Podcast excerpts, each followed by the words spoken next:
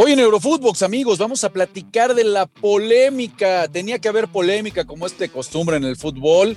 Se da el tema del software, por favor. Bueno, se tiene que repetir el sorteo. Y por supuesto con cruces bastante interesantes. El que más nos llama la atención es la visita del conjunto francés al estadio de los merengues. Regresa Sergio Ramos a su casa. Bueno, de todo esto y por supuesto también del cruce de UEFA Europa League en donde el conjunto del Barcelona se va a enfrentar al Nápoles de Irving Lozano. De todo esto, de la polémica, de todo lo sucedido y mucho más, hoy acompañado del crack de Walter Zafarian. Escúchenos amigos.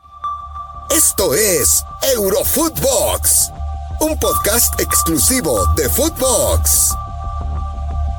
¿Qué onda, banda? ¿Cómo estamos? Qué placer volvernos a encontrar aquí en Eurofootbox. Y hoy un día muy especial porque se vinieron los sorteos de la Champions, de la UEFA Europa League. Ya tiene rival el conjunto del Barcelona que se va a enfrentar precisamente al Nápoles de Irving Lozano. Pero la nota y con el placer de acompañar al profe, al crack, a mi hermano, a Walter Zafarian. ¿Cómo estás, brother? ¿Qué haces, hermanito? ¿Todo bien? A ver, yo voy a jugar con vos.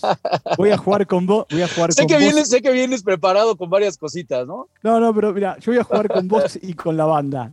Ah, ¿Vos te venga, acordás venga. de- ¿Vos te acordás de el, a ver, verdadero ratón Ayala, Rubén Ayala? Sí, cómo no, por favor. Que, que jugó, jugó mucho tiempo en México, jugó en el Atlante, entre otros equipos. Eh, bueno, él hacía una publicidad en la década del 70, que la gente la puede encontrar seguramente en YouTube, eh, de unos botines. Ok. Y la, la publicidad terminaba diciendo, cómprenlo porque en Europa no se consiguen. Él jugaba en el Atlético de Madrid en esa época. ¿no? Bueno, ¿Sí? yo digo, yo digo, un visionario, eso de que en Europa no se consigue, viste que siempre mira, siempre miran para Sudamérica y para Centroamérica, ¿no? Por el, ra- Sí, por sí, el sí, rabi- sí, por el sí. ra- por el rabillo de la cerradura. Eh, yo digo, nunca se animaron a tanto en Europa. Esto de echarle la culpa al software. Eh, hay una famosa película que trabaja Michael Caine que se llama Echarle la culpa a Río. Una película vieja. Yo digo, echarle la culpa al software. Claro, el, título de la película es echarle la culpa al software. Yo digo, muchachos, metieron mal la bolita a propósito. Y quisieron beneficiar a alguien eh, hasta que, bueno, alguno se dio cuenta, protestó y tuvieron que hacerlo de nuevo. Si pasaba, pasaba. Ahora, qué, escándalo, Walter. A ver, dime, vamos a, ponernos un poco de malpensados, como bien lo mencionas. Esa, mano de, de ¿a quién querían ayudar o a quién querían perjudicar? Poniéndonos un poco malpensados. Eh, a ver, si yo quiero ser mal pensado, digo, buscaron la manera de que eh, cayeran Paris Saint Germain y eh, Manchester United y buscar el morbo de Cristiano contra Messi en octavos de final. Totalmente. A- ahora, eh, es raro lo que pasó. ¿Vos te pensás que con lo puntillosos que son en la UEFA y con la Que va a fallar el software. Pe- Pero no, lo del software es una, una pavada. Por eso te digo, echar- echar- echarle la culpa al software. Ahí, ahí, mira, ahí le dejo, ahí le dejo el título a, a nuestro querido amigo Fede. ¿eh? Echarle la culpa al software. Eh, pusieron, pusieron, la, pusieron las bolas de, de- de- algunos equipos en lugares equivocados. Y, y chequearon, seguro que chequearon. Y miraron para otro lado.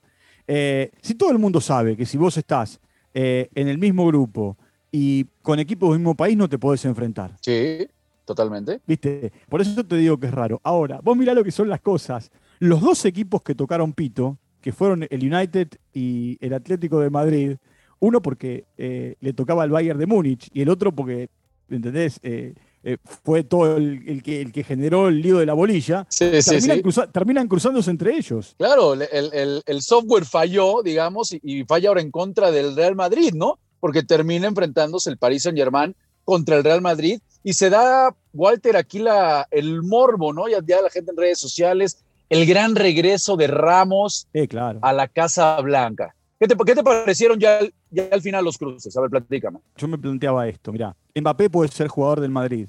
Es más, antes del partido él puede tener un acuerdo con el Madrid para mitad de año. Sí. Ram- Ramos, si está bien físicamente, va a jugar tanto en París como va a volver a- al Bernabéu. Las sensaciones de Ramos. ¿Sabes lo que va a ser la semana previa para Ramos? Eh, de los dos partidos. Uno se va a jugar el 15 de febrero y el otro el 9 de marzo. Keylor, después del destrato que le hicieron y de cómo lo echaron, vuelve. Di María vuelve. Oh, Y encima, pará, y encima se encuentran con la bestia negra del Real Madrid, que es un tal Lionel Andrés Messi. no, bueno, qué, qué partido. Oye, ya salió Butragueño, ¿eh? Butragueño no se guardó nada, mi Ah, querido es que, Walter. Es que, sa- es que sabés lo que pasa. se A fue ver, con todo. yo- yo- pero claro, yo te voy a decir una cosa. Así como le tocó Liviana, entre comillas, porque le tocó Benfica, eh, le tocó pesada con Paris Saint Germain. Y yo digo, bueno, ahora los, mal, los malpensados dicen, echaré la culpa al software, eh, otra vez.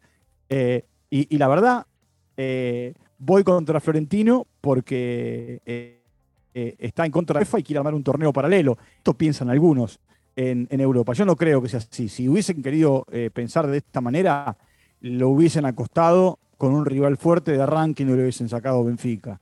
Porque aparte, el nombre de Benfica para Real Madrid salió de arranque, no salió después del famoso papelón de la bolilla del Manchester United. Sí, totalmente, totalmente. La, realidad aquí es que sí, por supuesto, queda, queda muy manchado en altos niveles el fútbol y, da para el sospechosismo, ¿no? esa es la, realidad. Y, entre notas, bueno, ya hablamos de lo de Ramos, ¿no? Que por supuesto genera morbo. Incluso hace apenas dos años decía, decía Ramos así eh, eh, textualmente, jamás iría un equipo que pudiese competir con el Real Madrid. Bueno, dice, dice por ahí el dicho, no hay, no hay que escupir para arriba porque de repente te puede caer, ¿no? Caprichos del destino, que ahora, que ahora sucede eso. Por supuesto, Ramos está muy lejos de, del Ramos que fue en el Madrid, pero bueno, vamos a ver si al final Le, termina alcanzando, ¿no? Para poder estar en ese partido. Pero yo te voy a decir una cosa. Eh, lo van a sentar en conferencia de prensa previo al partido. Totalmente. pero, pero olvídate. Y va a ser el eje, va a ser el eje de acá hasta el 15 de febrero eh, hizo bien en irse, hizo mal en irse, ganó Florentino. Eh, si pasa París Saint Germain, eh, victoria de Ramos sobre Florentino. Si gana el Real Madrid, Florentino y, otra situación con Ramos. y todavía no aparecieron las famosas escuchas de Florentino para contra Ramos. como aparecieron Contra, con, con, otros futbolistas, Casillas y compañía. Ahora, yo te voy a decir una cosa el sorteo, el sorteo dejó buenos partidos, salvo el partido de Chelsea y Lille que se repitió, después los otros siete modificaron el andar. Y Bayern de Múnich, que tenía un hueso duro de roer, un hueso sí, le termina quedando el Salzburgo, ¿no? Le termina quedando el Salzburgo. Yo digo, ojo con Salzburgo, yo no estoy ni abriendo el paraguas, ni mucho menos. Salzburgo es una cantera a la que eh, muchos equipos del fútbol alemán le echan mano. Sí, de acuerdo. Eh, no solamente, no, no solamente a los futbolistas, sino a los entrenadores. Quien hoy es responsable del Manchester United, Ralph Radnick, fue durante mucho tiempo el responsable de formar, de observar, de comprar jugadores jóvenes para venderlos y es el mentor de Nagelsmann. Totalmente. Bueno, el otro día, el otro día platicábamos de él y nos dabas eh, un, breve recorrido de todo lo que ha influenciado, ¿no? Totalmente. Eh, la influencia primero de los técnicos alemanes, también como mencionas, el mismo Klopp, el mismo Tuchel, que lo, idolatran, y también ese ojo que, del que ya hablas como un Erling Haaland, ¿no? Por ejemplo. ¿puedo, ¿puedo, contarte una historia? Por favor, eh, por favor. cortita. Por favor. ¿Conoces Múnich? Sí, sí, sí. Bueno, viste que cuando vos vas de Múnich hacia el sur, a 50 kilómetros te metes en Austria. Sí. Y si haces 20 kilómetros más, llegas a Innsbruck para un lado y a Salzburgo para el otro. La mayoría de los jugadores, la mayoría de los jugadores del Bayern de Múnich viven en Salzburgo. ¿Sabías eso vos? No, no, no. No, sabía que estaban instalados ahí. ¿Por? Pero yo te, yo te voy a explicar ¿Cuál es la razón? Qué. Porque, pagan menos impuestos. Ok. Con, domicilio, con domicilio, con esto, a ver, esto es lo mismo que yo te diga, mira, el que juega en Tijuana vive. Sí, vive, en San eh, Diego. Eh, vive en San Diego. exactamente, ahí está la historia. Eh, claro. no sé cómo es la cuestión tributaria de México y los Estados Unidos, pero aquí la mayoría de los jugadores, inclusive hasta dirigentes de Bayern de Múnich, tienen su lugar de morada en, en Austria. Ok, bueno, mira, pues qué, dato, mi querido Walter. aún así me parece que el candidato en esa serie entiendo perfectamente lo que hace es Bayern Múnich, ¿no? El candidato incluso a, adentro de los unos 13 equipos a poderse llevar la Champions. ¿Qué otro de los cruces, mi querido Walter, te gustó? Creo que el Manchester City la tiene de pechito, ¿no? Frente al Sporting Braga. Sí. Eh, lo, del Ajax. El Sporting de Lisboa. El Sporting de Lisboa, perdón. El, partido del Ajax es bravo, ¿eh? Inter es un equipo traicionero. Sí, sí, sí, de acuerdo, de acuerdo, totalmente. ¿Qué otro por ahí? El de Liverpool, ¿cómo lo, cómo lo ves? Yo que sin problema, ¿no? Lo de Liverpool. Sí, bueno, yo, a ver, ¿sabes qué tienen a favor estos equipos que definen de local? Quiero aclarar una cosa antes de que nos acerquemos al primero de los partidos. No hay más gol de visitante. Se acabó la especulación. Eh, con esto de que, mirá, te hago un gol de visitante y después especulo de local. No, papá, no hay más gol de visitante. Ante 1 a 1, 2 a 2, hay que jugar a largue y penales. Esto significa que los equipos van a tener que salir a atacar mucho más. Pero aparte, pero aparte, que ante situaciones de empates en los partidos, en los dos partidos, vamos a tener mucho tiempo extra. comiéndole las piernas a los futbolistas, ¿no? De repente ya, ya, ya no se entiende cómo hay, hay tanto tiempo extra.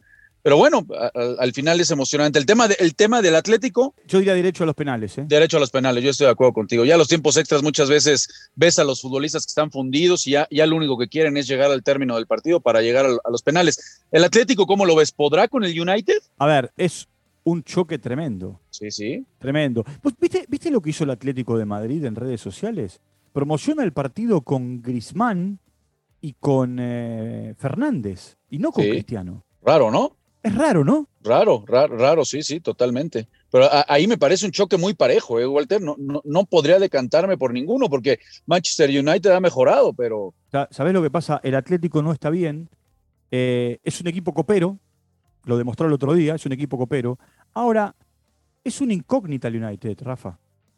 Es, una incógnita porque no sabemos de acá a mediados de febrero y principios de marzo, o entre mediados de febrero y mediados de marzo, cómo va a llegar. Sí, de acuerdo. Tiene siempre esa bestia negra, ¿no? Lo que que sabemos que el, calendario, Walter, y tú eres especialista en eso, entre diciembre y enero, cómo se complica en, en la Premier, ¿no? Son muchísimos los partidos que juegan. Y te voy a decir una cosa, los partidos de ida se van a jugar después de la doble fecha FIFA de fines de enero y principios de febrero. Ah, bueno, nada más hay que sumarles. Y los partidos de vuelta se van a jugar antes de la, entre comillas, en Sudamérica, última doble fecha FIFA, que se va a jugar en marzo.